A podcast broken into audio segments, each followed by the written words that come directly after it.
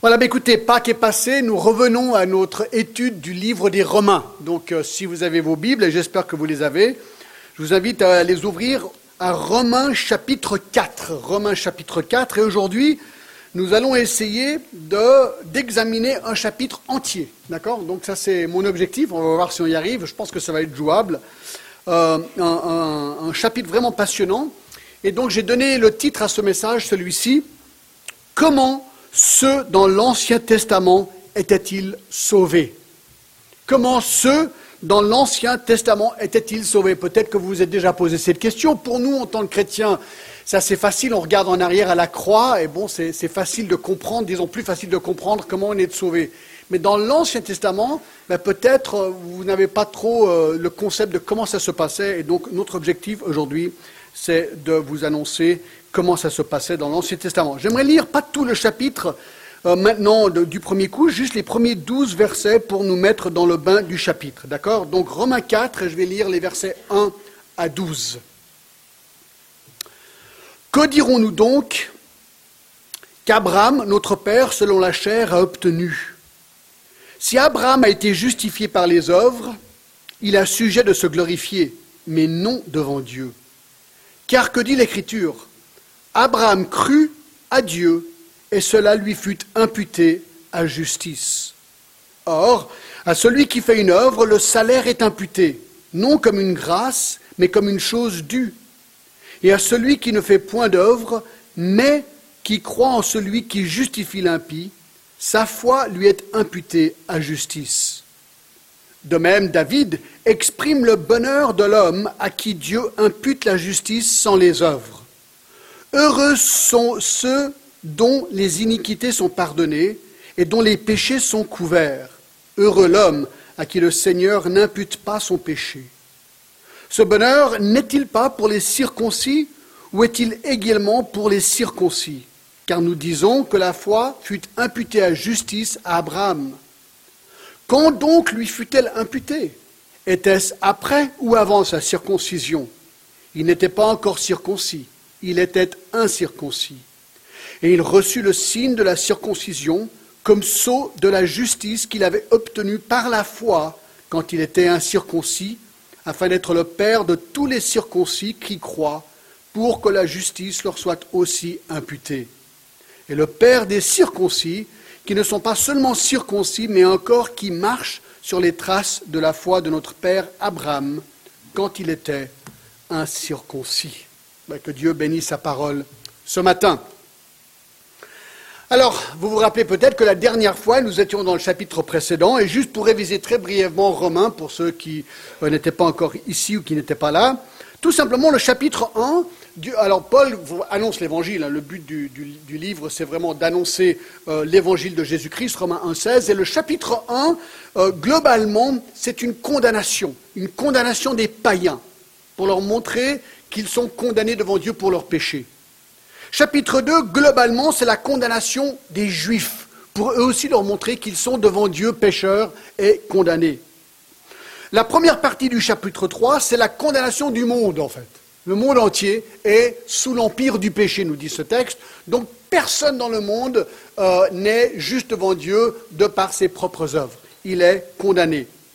Et la, la deuxième partie du chapitre 3, c'est ce que nous avons vu il y a deux semaines en arrière, c'est la justification par la foi. Ok, si le monde entier est condamné, alors comment peut-on être juste devant Dieu? Eh bien, pas par nos propres œuvres, mais par la grâce de Dieu qui, en Jésus-Christ, nous donne la justification par la foi. Et ça, on le voit, par exemple, dans euh, le chapitre 3 et le verset 24, ils sont gratuitement justifiés par sa grâce, par le moyen de la rédemption qui est en Jésus-Christ.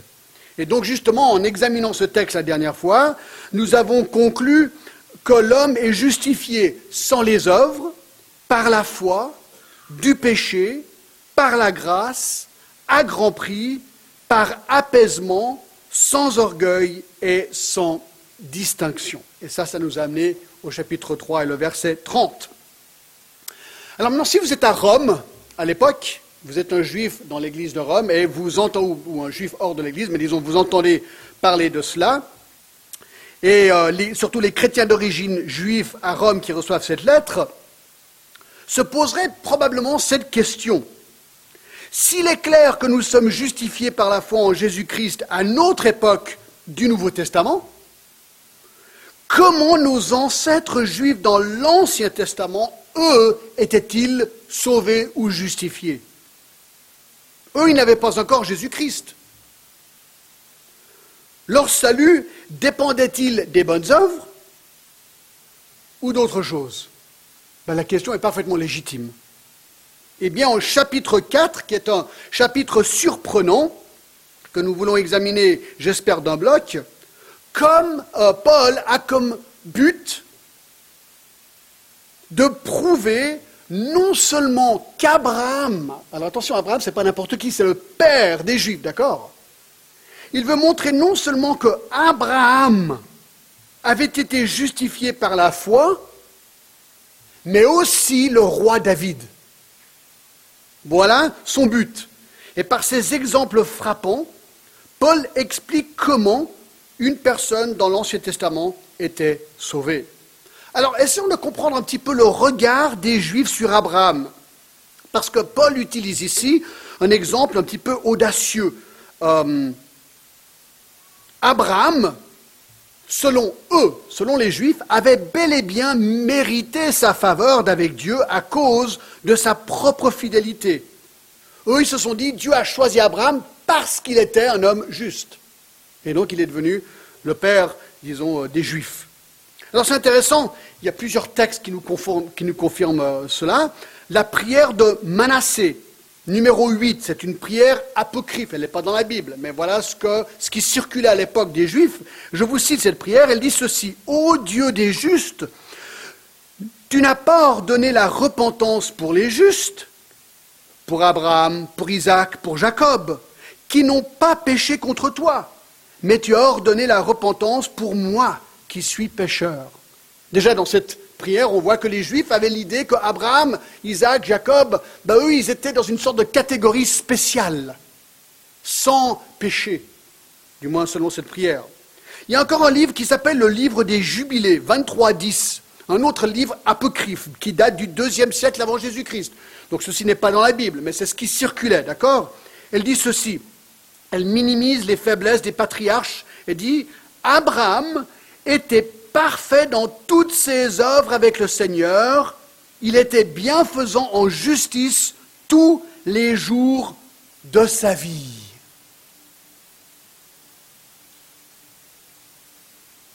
Alors, Paul, dans Romains chapitre 4, veut démanteler ce raisonnement. Voilà son but. Il veut soutenir le fait qu'on est justifié par un moyen et un moyen seulement. Dans chapitre 3 et le verset 20, regardez ce qu'il avait déjà dit.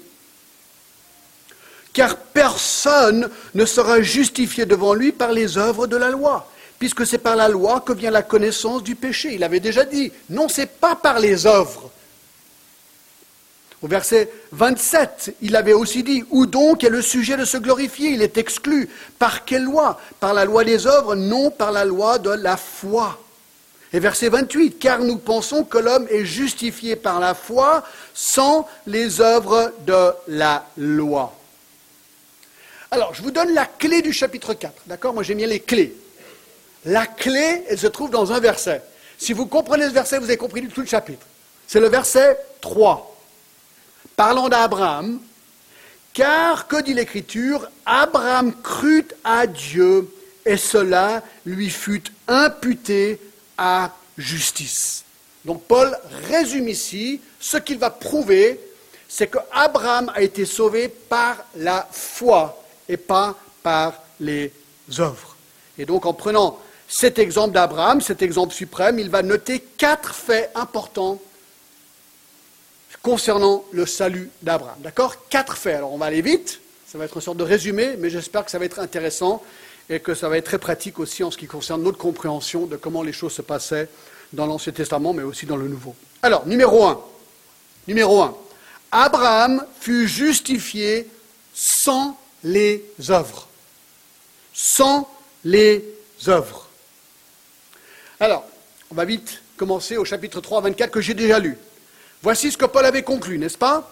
Et ils sont gratuitement justifiés par sa grâce, par le moyen de la rédemption qui est en Jésus-Christ. Donc là, c'est clair. Verset 28, où il dit ceci. Car nous pensons que l'homme est justifié par la foi sans les œuvres de la loi. Alors regardez verset 1 du chapitre 4. Que dirons-nous donc qu'Abraham, notre Père, selon la chair, a obtenu ah donc, alors si c'est vrai ce que tu dis, Paul, dans le chapitre 3, comme quoi nous ne sommes pas sauvés par les œuvres, mais par la foi, qu'en est-il d'Abraham? Dirons-nous donc qu'Abraham a obtenu son salut par la chair ou par les œuvres? Alors est-ce que la question est celle-ci Est-ce que Abraham a été sauvé par les œuvres ou par la foi? Ben, Verset 2. Si Abraham a été justifié par les œuvres, il est sujet de se glorifier, mais non devant Dieu. Alors si Abraham a été sauvé par les œuvres, il pourrait dire ah, ah, ah, Moi je suis vraiment une bonne personne, je pourrais me glorifier. C'est logique. Si c'est par tes bonnes œuvres et par le nombre de bonnes œuvres que tu fais que Dieu te donne accord à rentrer dans le ciel, bah, tu arrives là-haut ceux qui ne sont pas rentrés, bah, ces pauvres gars, eux, ils n'ont pas réussi que moi. Alors moi, je suis bien et je peux me glorifier. Voilà le raisonnement. Mais ce est impossible. Pourquoi? Parce que il avait déjà dit au chapitre 3, 27 la chose suivante, où donc est le sujet de se glorifier? Il est exclu. Écoutez, on ne va pas au ciel pour se glorifier. C'est tout le but de Éphésiens 2, 8 et 9. C'est par la grâce que vous êtes sauvés par le moyen de la foi. Cela ne vient pas de vous, c'est le don de Dieu. Ce n'est point par les œuvres afin que personne, quoi, ne se glorifie.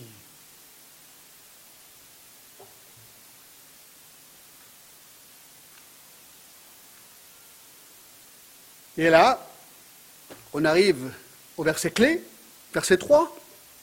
Car que dit l'Écriture? Abraham crut à Dieu et cela lui fut imputé à justice.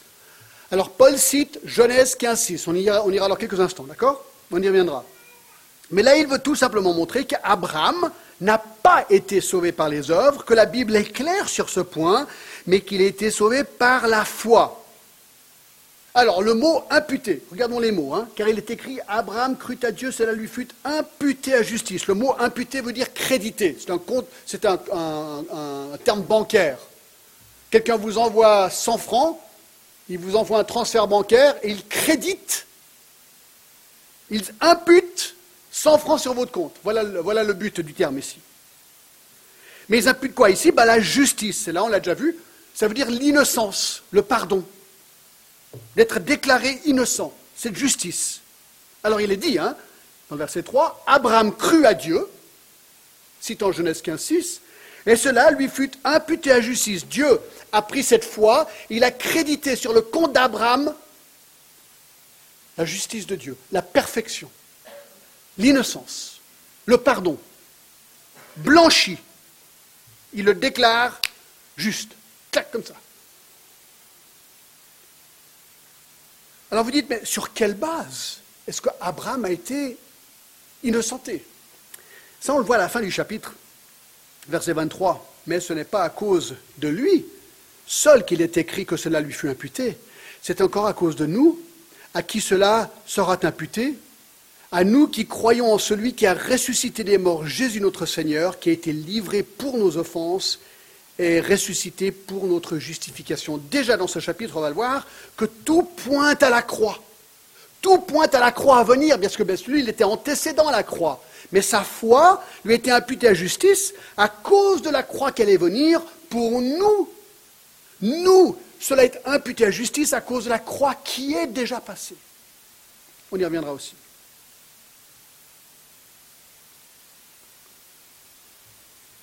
Lorsque Abraham a cru à Dieu et à sa promesse, c'est là qu'il fut sauvé, c'était sur la base du Messie à venir. Alors bien sûr, vous direz, mais, mais Abraham et les autres personnes dans l'Ancien Testament ne comprenaient pas parfaitement, comme nous on comprend aujourd'hui, l'œuvre du Messie sur la croix. C'est vrai. Mais il avait assez d'informations pour pouvoir croire et pouvoir être justifié. Allez avec moi, et là vous allez être époustouflé par ce verset dans Jean 8. Allez avec moi Jean 8. C'est incroyable ce que Jésus dit par rapport à Abraham ici. Jean 8 et le verset 28. Jean 8, 56, c'était pas 28, c'est Jean 8, 56. Jésus parle, alors hein, c'est ce que Jésus dit par rapport à Abraham. Il dit ceci, Abraham, votre père, Jésus parle, a tressailli de joie de ce qu'il verrait mon jour. Et il l'a vu, et il s'est réjoui. Les Juifs lui dirent, tu n'as pas encore 50 ans, tu as vu Abraham, Jésus leur dit, en vérité, en vérité, je vous le dis, avant qu'Abraham fût, je suis. Tout ce que je veux noter ici, c'est que Jésus confirme que Abraham, bien qu'il avait une compréhension imparfaite de ce qu'il allait venir, Abraham pensait bien au Messie à venir. C'est ce que Jésus dit ici. Dans Galates 3 et le verset 6, Galates 3, 6, espérons que cette fois-ci le verset est bon. Comme Abraham crut à Dieu et que cela lui fut imputé à justice, reconnaissez donc que ce sont ceux qui ont la foi qui sont fils d'Abraham. Aussi l'Écriture, prévoyant que Dieu justifierait les païens par la foi, a d'avance annoncé cette bonne nouvelle à Abraham. Toutes les nations seront bénies en toi. Ainsi, ceux qui croient sont bénis avec Abraham le croyant. Le verset 13. Christ nous a rachetés de la malédiction de la loi, étant devenu malédiction pour nous. Donc, il parle du fait qu'en Abraham, les nations seraient bénies. Il est en train de pointer à cette bénédiction par le Messie qui viendrait. On voit au verset 13 qu'on est racheté de la malédiction de la loi. Et le verset 24, ainsi la loi était comme un précepteur pour nous conduire à Christ, afin que nous soyons justifiés par la foi. Toutes ces choses pointent tout simplement au fait qu'Abraham déjà avait le regard sur le Messie à venir. Alors certains diront, oui, mais John, est-ce qu'il n'y a pas un verset dans, dans Jacques qui contredit cette idée? Jacques 2, 21. Alors, notons-le, parce que si je ne note pas, quelqu'un va venir me poser la question tout à l'heure, d'accord? 2, 21 dit Abraham, notre père, ne fut-il pas justifié par les œuvres? Intéressant. Lorsqu'il offrit son fils sur l'autel, c'était plus tard. Hein tu vois que la foi agissait avec ses œuvres et que par les œuvres, la foi est rendue parfaite. Ainsi s'accomplit ce que dit l'Écriture, Abraham crut à Dieu, et celui le fut imputé à justice, car il fut appelé ami de Dieu. Et ensuite il dit, mais vous voyez que l'homme est justifié par les œuvres et non par la foi seulement. Alors, vous allez voir, c'est marrant. Jacques et, et, Paul utilisent le même verset et une conclusion différente. Alors, est-ce qu'il y a une contradiction là? Bien non. Bien non, pas du tout. Non, à première lecture, ça pourrait donner cette impression, mais il faut expliquer le contexte de chaque livre. Romain a un but spécifique, d'écrire comment on est sauvé. Jacques, son but est de montrer le résultat d'avoir été sauvé. Donc, Paul dit, si tu veux être sauvé, c'est pas par les œuvres, c'est que par la foi. Jacques dit, si tu es vraiment sauvé, ça se verra par tes œuvres. S'il n'y a pas d'œuvre, tu n'es pas sauvé. S'il n'y a pas de foi, tu n'es pas sauvé. Mais les œuvres post-croyance, post-foi. On revient à Romains 4.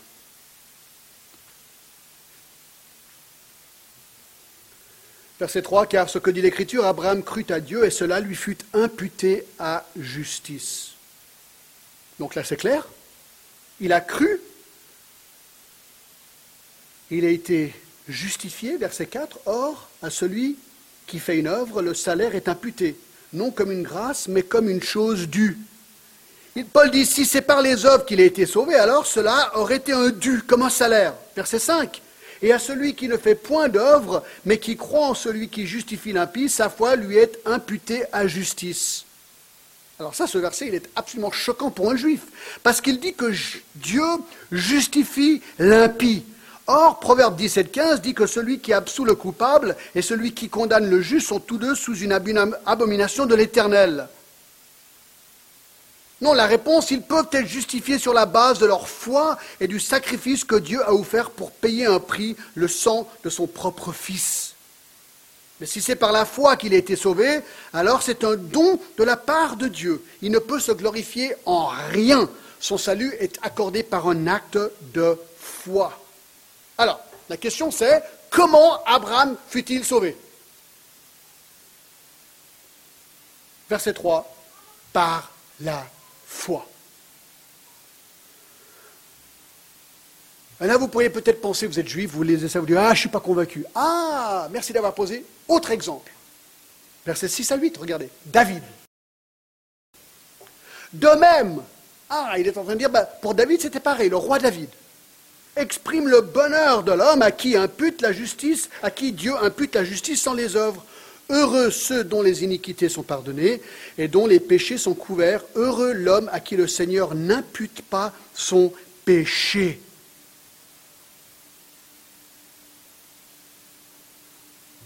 C'est exactement pareil pour David. De même, ça montre que c'était pareil pour David que pour Abraham, qu'il est heureux du fait qu'il a été pardonné. Alors vous connaissez le contexte, hein, c'est le, psaume 32, 1 et 2. Et là, c'est une confession du roi David après son péché avec Bathsheba. Il a commis l'adultère avec, il a tué son mari. Et là, il vient à Dieu, il plaide pardon, et Dieu lui impute la justice. Dieu lui pardonne tout son péché. C'est incroyable. Et là, on apprend que l'iniquité d'un homme peut être pardonnée, même un meurtre, même l'adultère. le péché de l'homme peut être couvert. Et là, on l'a vu la, semaine, la dernière fois, où le sang de l'agneau couvre le péché, et le péché d'un homme peut être, ne pas être imputé sur notre compte à cause de la grâce de Dieu.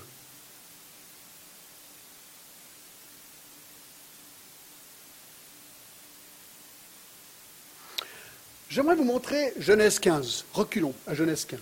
Allez avec moi à Genèse 15, d'accord? Vous dites, comment est-ce qu'il va terminer le chapitre en un jour? J'en sais rien on va voir, d'accord?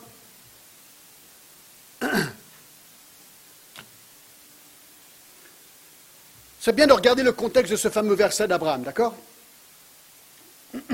Alors vous rappelez peut-être les circonstances de Genèse 15, Genèse 14.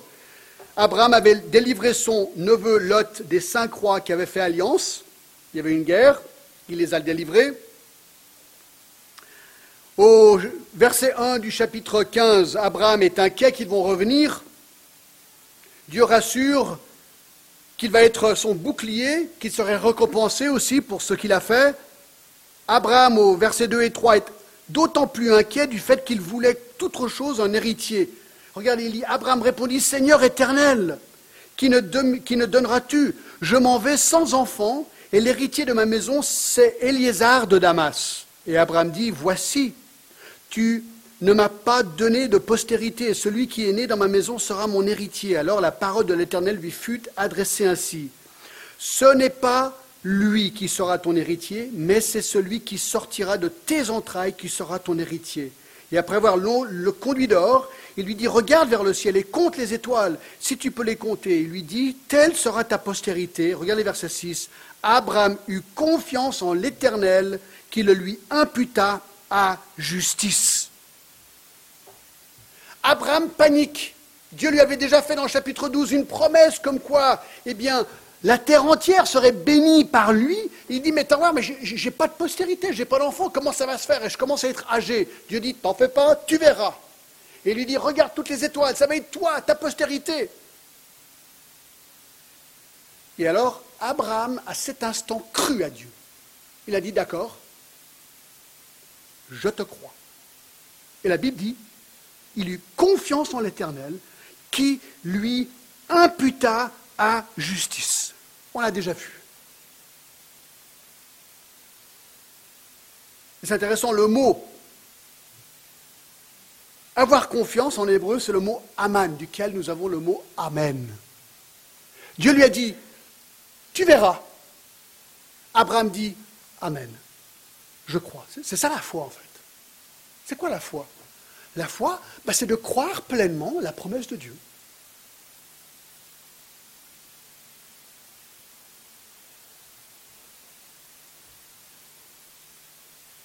Vous savez ce qui est surprenant avec la justification biblique Abraham était très imparfait, vous le savez. Hein il était coupable pour son péché. Et pourtant, Dieu, dans sa miséricorde, à cet instant-là, lui accorde la grâce. Est-ce qu'il a fait quelque chose? Non, il a cru. Il a cru.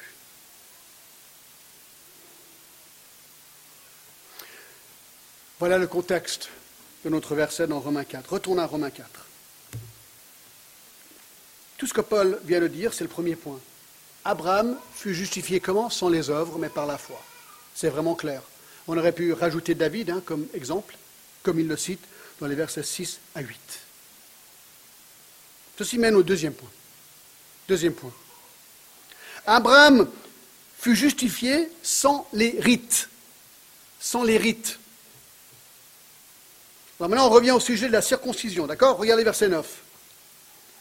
Ce bonheur n'est-il pas pour les circoncis ou est-il également pour les incirconcis?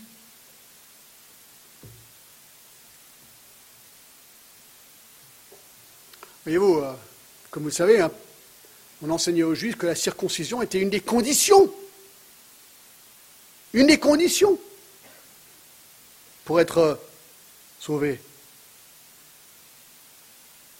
Alors verset 9, Paul pose la question, est-ce que cette justification, est-ce que ce pardon immédiat par la foi est imputé ou réservé que pour les juifs ou aussi pour les non-juifs? C'est la question.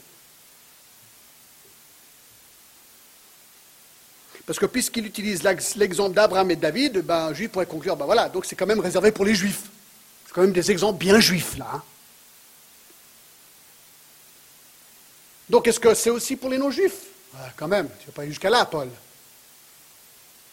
Verset 10.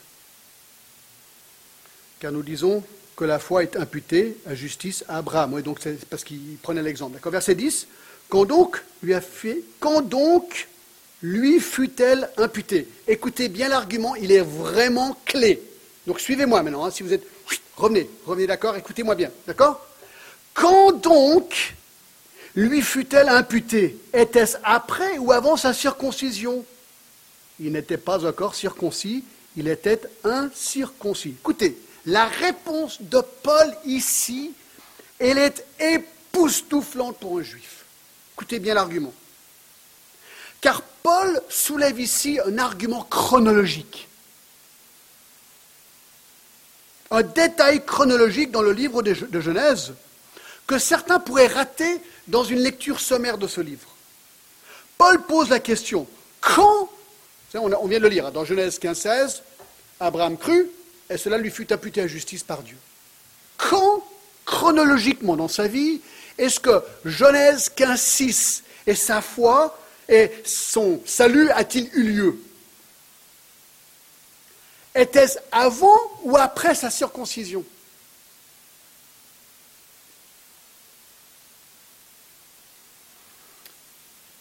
Bien, il répond. Il faut vite aller consulter sa Bible et voir à quel moment il a été circoncis. Tadadada. Chapitre 17. Allez voir. Il est justifié par la foi au chapitre 15 il est circoncis au chapitre 17, 29 ans plus tard, dans la chronologie de sa vie. Alors, vous savez ce qu'est en train de dire Paul? Attendez voir. Si le père de la nation juive pouvait être justifié avant d'être circoncis, alors sa conclusion est simple la circoncision ne contribue rien au salut d'une personne. Et cela veut dire donc que d'autres non circoncis comme il l'avait été peuvent être déclarés justes par la foi et sans circoncision. Un commentateur a dit qu'Abraham, en fait, a été converti en tant que non-juif. Il n'était même pas circoncis. C'est intéressant, non? C'est super intéressant, puisque c'est lui le père de la nation.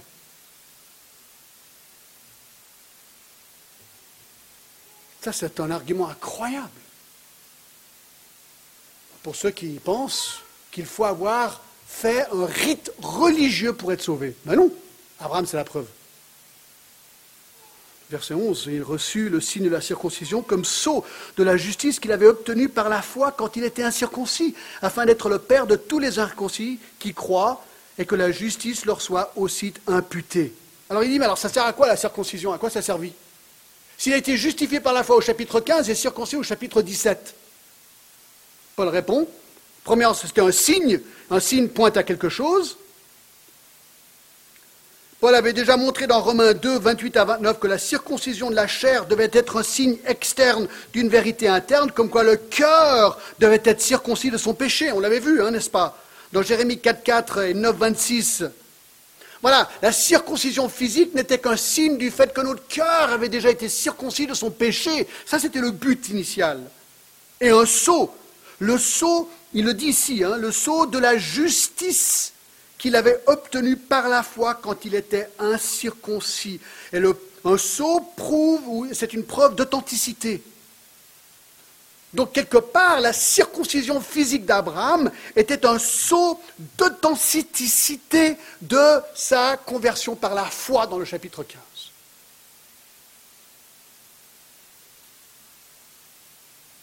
La circoncision d'Abraham fut un signe et un sceau externe qui confirmait son salut au chapitre 15. C'est exactement, mes amis, comme le baptême pour nous.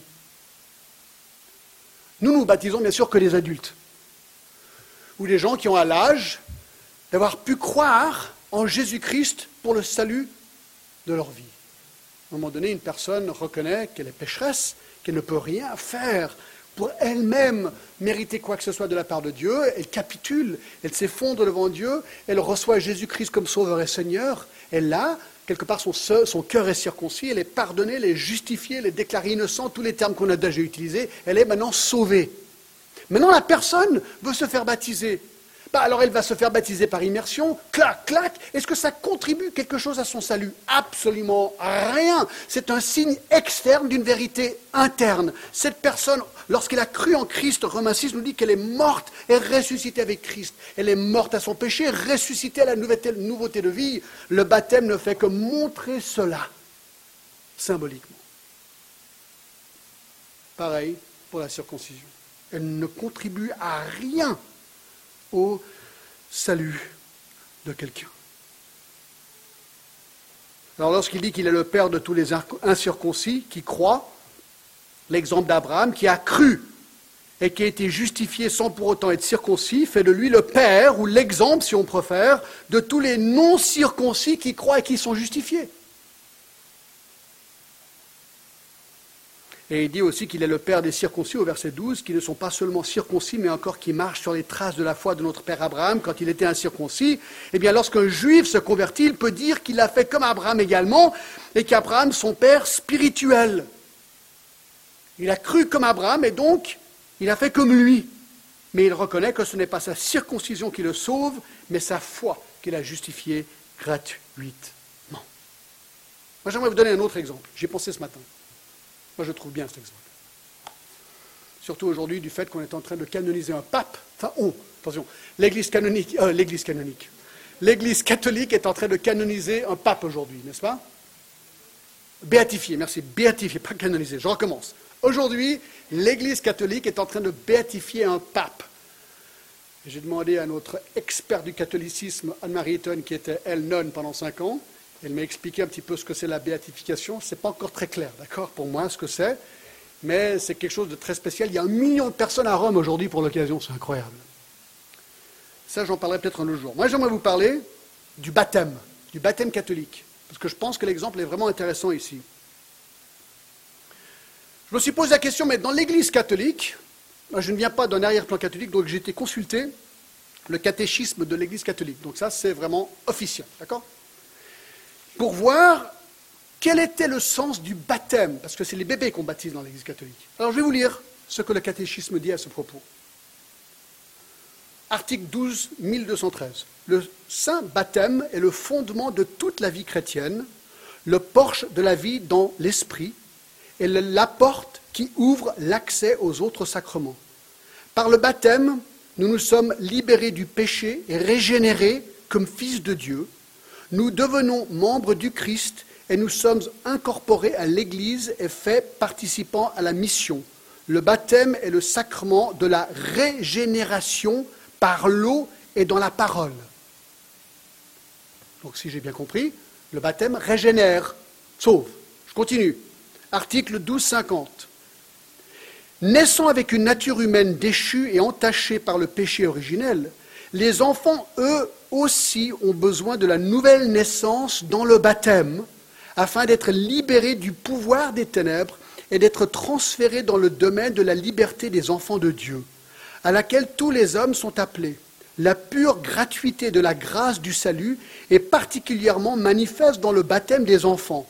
L'Église et les parents priveraient dès lors l'enfant de la grâce inestimable de devenir enfant de Dieu s'il ne lui conférait le baptême peu après la naissance. Alors j'avais un petit doute encore, jusqu'à que je suis atterri, sur l'article 1257, qui dit ceci. Le Seigneur lui-même affirme que le baptême est nécessaire pour le salut.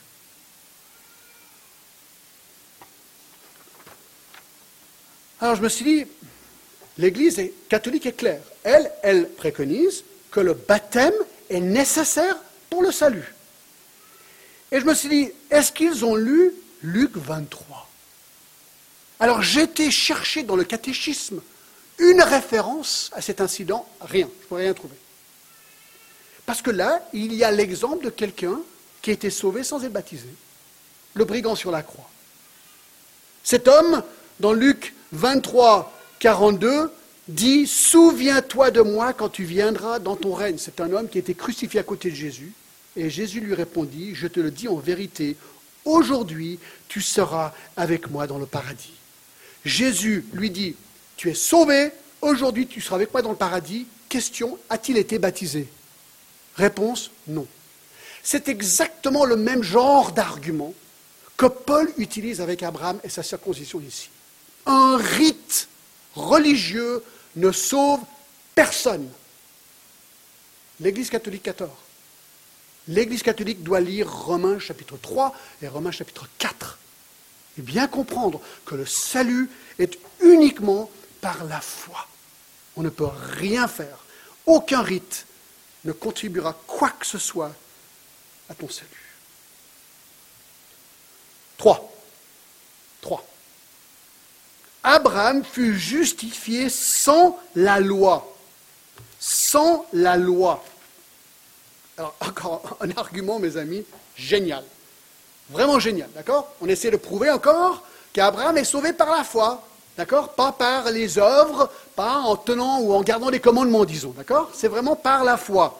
Alors regardez ce qu'il dit au, verset 13. En effet, ce n'est pas par la loi que l'héritage du monde a été promis à Abraham ou à sa postérité, c'est par la justice de la foi. Vous savez, c'est vrai qu'aujourd'hui, il y a beaucoup de gens, hein, vous leur demandez comment on fait pour aller au ciel? Vous demandez quelqu'un dans la rue. Qu'est-ce qu'il faut faire pour aller au ciel? Bon, s'ils sont honnêtes, ils diront je ne sais pas trop. D'accord? S'ils sont aussi peut-être un petit peu honnêtes, mais un peu confus, ils diront bah, il faut peut-être garder les commandements. Tu les gardes? Ah, mais j'ai tué personne. C'est comme si tu as fait celui-là, c'est OK. Hein, c'est un petit peu comme ça souvent que ça se passe. Alors, est-ce que c'est juste? Est-ce qu'on peut dire à quelqu'un, est-ce que quelqu'un peut répondre bah, voir, moi j'ai gardé la loi, donc je suis OK. Paul dit impossible. Impossible. Alors, au verset 13, lorsque Dieu a promis à Abraham un pays, une postérité, une bénédiction, c'est ce qu'on appelle ici l'héritage du monde et sa postérité. Est-ce qu'il lui a donné au verset 13, est-ce que Dieu lui a dit, Abraham, je te donne cette postérité parce que tu as gardé ma loi et les dix commandements? Est-ce que Dieu lui a dit ça hein et c'est ce qu'il dit ça. En effet, ce n'est pas par la loi que l'héritage du monde a été promis à Abraham ou à sa postérité, c'est par la justice de la foi. Il dit non, c'est pas par la loi. C'est pas en gardant une soi-disant loi, non.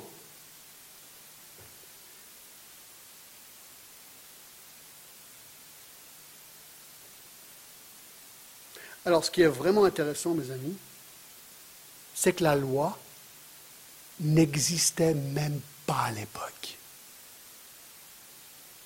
C'est ça le but ici de l'argument. La loi a été donnée par Moïse 430 ans plus tard. Donc comment est-ce qu'on peut dire qu'on est sauvé par la loi si la loi n'existait même pas quand Abraham a été sauvé? Mais voir, c'est génial comme argument, vous ne trouvez pas? C'est top C'est inspiré, bien sûr. Que Dieu qui peut faire ça. Donc comment est-ce qu'on peut dire aujourd'hui que tu es sauvé par la loi si Abraham n'avait même pas la loi pour être sauvé?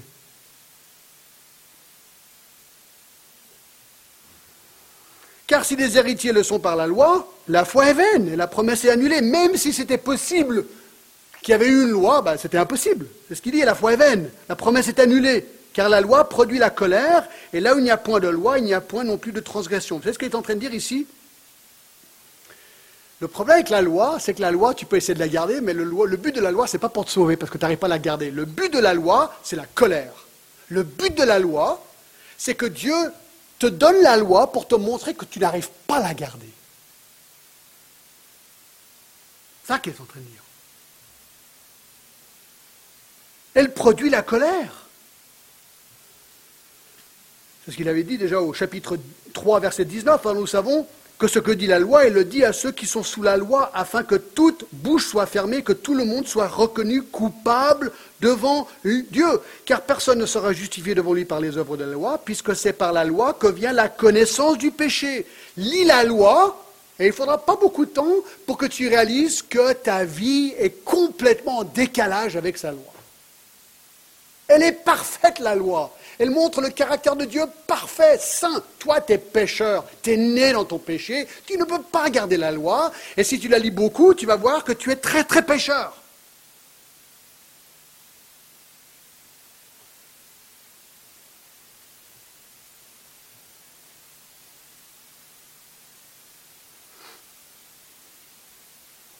Verset 16, c'est pourquoi les héritiers ne sont par la foi pour que ce soit par la grâce, afin que la promesse soit assurée à toute la postérité, non seulement à celle qui est sous la loi, mais aussi à celle qui a la foi d'Abraham, notre Père, à tous, selon qu'il est écrit, Je t'ai établi Père d'un grand nombre de nations, il est notre Père devant celui auquel il a cru, Dieu, et donnera la vie aux morts, et qui appelle les choses qui ne sont point comme si elles étaient.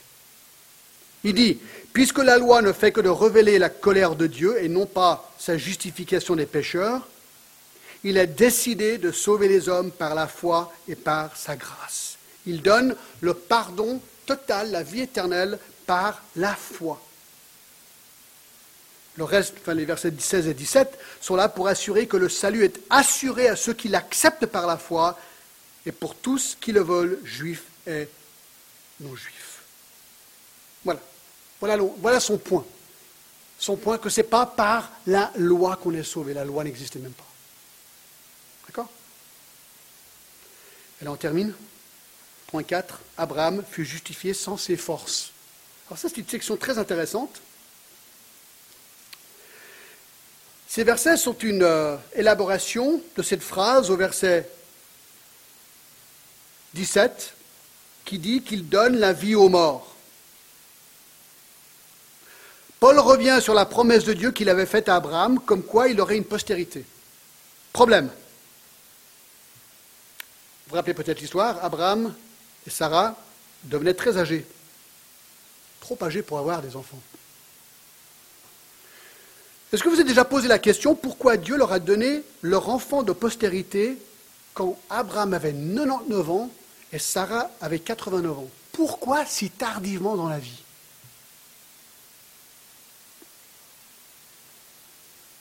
J'ai dit à ma belle-mère qui était à la maison, et elle a exactement l'âge de, ça, enfin juste, juste un, an de moins que ça. Et je lui dis, cesse, je dis à ma belle-mère, c'est incroyable, c'est la première fois que, je fais le lien, mais, mais Sarah a eu Isaac à ton âge. elle m'a regardé, elle tiens, ouais, j'avais déjà pensé, elle m'a dit.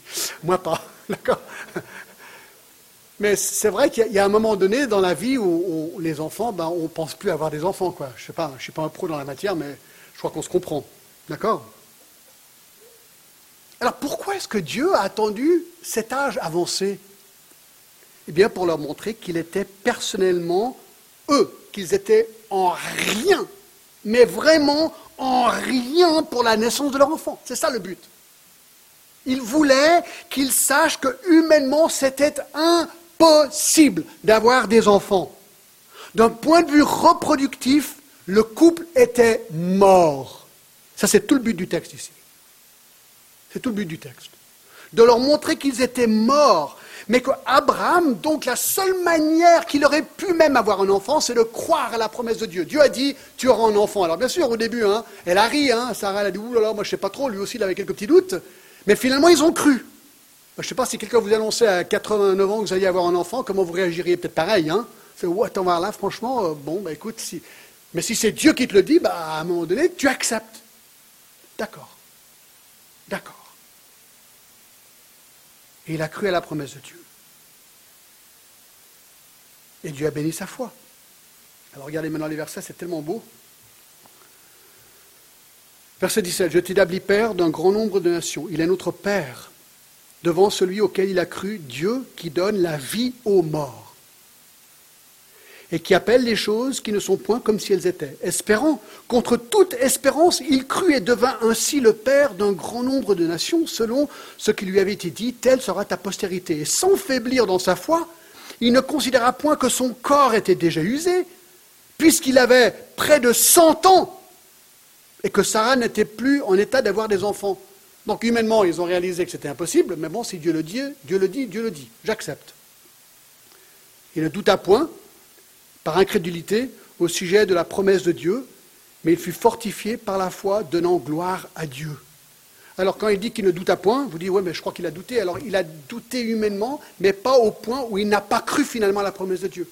Et à un moment donné, il a cru, d'accord, dans ce sens-là. Il a cru. Ayant la pleine conviction de ce qu'il promet, il peut aussi l'accomplir. C'est pourquoi celui-là, euh, euh, euh, c'est pourquoi cela lui fut imputé à justice. Et ensuite au verset 23, mais ce n'est pas à cause de lui seul qu'il qu'il est écrit que cela lui fut imputé, c'est encore à cause de nous. Et à qui cela sera imputé? À nous qui croyons en celui qui a ressuscité des morts, Jésus notre Seigneur, qui a été livré pour nos offenses et ressuscité pour notre justification. Voici ce qu'il est en train de dire. Je vous résume, d'accord? Abraham et Sarah étaient morts en ce qui concerne leur corps. Dieu a décidé de leur donner un enfant. Humainement, c'est impossible. Ils ont cru. Et c'est arrivé. Dieu nous dit, tu es mort dans ton péché. Ephésiens 2 le dit. Vous étiez morts par vos offenses et vos péchés. Humainement, tu ne peux rien faire pour t'en sortir. Tu es condamné à la colère de Dieu. Romains 1,16. Mais Dieu te dit, je te pardonne.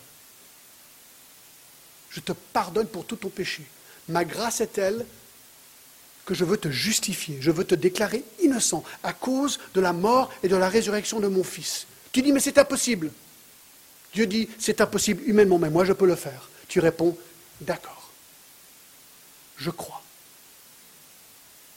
Et à cet instant-là, tu es pardonné totalement de tes péchés. Tu es justifié par la foi. Dieu te donne le pardon, sa justice, il t'innocente.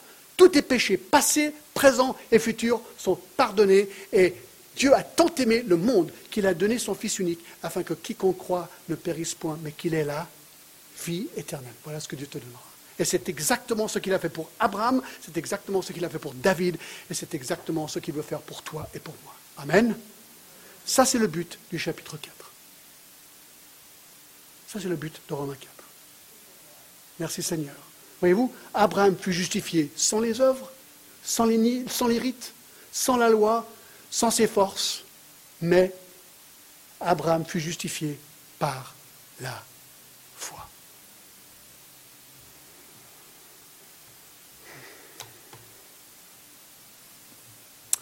Vous savez, il y a peut-être 30, 33 ans en arrière, euh, je venais de quitter l'université. J'avais mon nouveau travail, premier travail hors de l'université, j'ai été engagé par une compagnie aérienne pour être steward, la compagnie Panam. Et euh, donc j'avais trois mois d'attente, je ne savais pas ce que j'allais faire parce que ma, formation était à Hawaï. C'était vraiment un poste très très difficile, vous savez. Et alors, euh, j'avais trois mois d'attente et mon frère m'a dit, euh, John, euh, viens à Los Angeles et tu peux habiter avec moi pendant trois mois. Alors, mon frère et moi, on était meilleurs amis, mais quand je me suis converti, lui s'est pas converti et lui vivait une vie de débauche totale. Et ça a mis une, grande tension quelque part entre nous. Alors, on était amis, mais nos, vies étaient incompatibles. Quoi. Il me dit, viens vivre avec moi. Alors, j'ai dit, OK. Et c'était trois mois difficiles, enfin étranges, parce que moi, j'aimais le Seigneur. Et j'allais au culte constamment et tout ça. Puis lui, il vivait une vie de débauche dans le même appartement. Et euh, c'était, je voyais mon frère, je voulais tellement qu'il vienne au Seigneur, mais je ne savais pas comment faire. Alors j'ai décidé que j'allais rien lui dire. Je voulais pas habiter avec lui, le condamner à une longueur de journée. Alors j'ai décidé, je ne vais rien dire. Puis voilà, je vais vivre ma vie. Puis c'est très bien. Et puis voilà, alors, alors j'ai rien fait. J'ai simplement vécu ma vie. Puis le jour J était arrivé où je devais partir. Et alors, euh, il est pilote, donc il m'a dit John, je te, je te prends à l'aéroport en avion. Donc euh, il a pris son avion, puis on est descendu. Et moi, le dernier truc que j'ai fait avant de partir, j'avais un petit bouquin qui s'appelle Connaître Dieu personnellement, et je l'ai posé sur son lit avec un cadeau. Et j'ai dit merci pour ton hospitalité. Puis ce petit livre qui s'appelle Connaître Dieu personnellement, je l'ai mis là sur son lit. On est parti, il m'a pris à l'aéroport. Moi, je suis parti à Honolulu. Puis euh, le lendemain, il m'appelle. Il me dit John, je suis euh, rentré à mon appartement. Je suis allé vers mon lit et là j'ai vu le cadeau et j'ai vu le petit bouquin. John, j'ai commencé à pleurer comme un bébé. J'ai lu ce petit bouquin qui me dit, Jeff, t'es pécheur. Tout ce que tu peux faire, c'est par la foi accepter Jésus-Christ comme ton Sauveur et ton Seigneur. Et là, mon frère, il a baissé sa tête. Il a dit, Jésus, je te demande maintenant, rentre dans ma vie et pardonne mon péché. Et ce jour-là, mes amis, mon frère a une conversion, mais alors quelque chose de radical. Dieu a transformé sa vie. Aujourd'hui, c'est un, il est pilote encore, mais un chrétien absolument zélé pour Jésus-Christ. Il est dans une implantation d'une nouvelle église, en fait, aujourd'hui, en Californie. Et c'est toujours été un rappel pour moi que c'est simple, quelque part, de devenir chrétien. C'est tout simple. Il faut croire. Mais c'est très compliqué. C'est très compliqué parce que Dieu a dû sacrifier son Fils pour nous. Et le seul truc qu'il faut faire, mes amis, c'est de reconnaître ton péché. Et dire, écoute, Jésus, tu as tout fait. Invite maintenant et sauve-moi. Inclinons-nous. Seigneur, en effet, nous ne pouvons que te rendre grâce. Ce qui est arrivé à mon frère, c'est ce qui était arrivé à Abraham dans Genèse 15 et le verset 6, à David dans le psaume 32, verset 1 et 2, à moi le 2 novembre 1976 et à tant d'autres seigneurs autour du monde. Oh Seigneur, merci. Merci que le salut est par la grâce. Un don de ta part que nous acceptons par la foi et pas par les œuvres. Seigneur, s'il y a quelqu'un ici ce matin qui ne te connaît pas, que maintenant il fasse appel à toi, tout simplement, dans leur cœur. Et nous te remercions. Au nom de Jésus. Amen.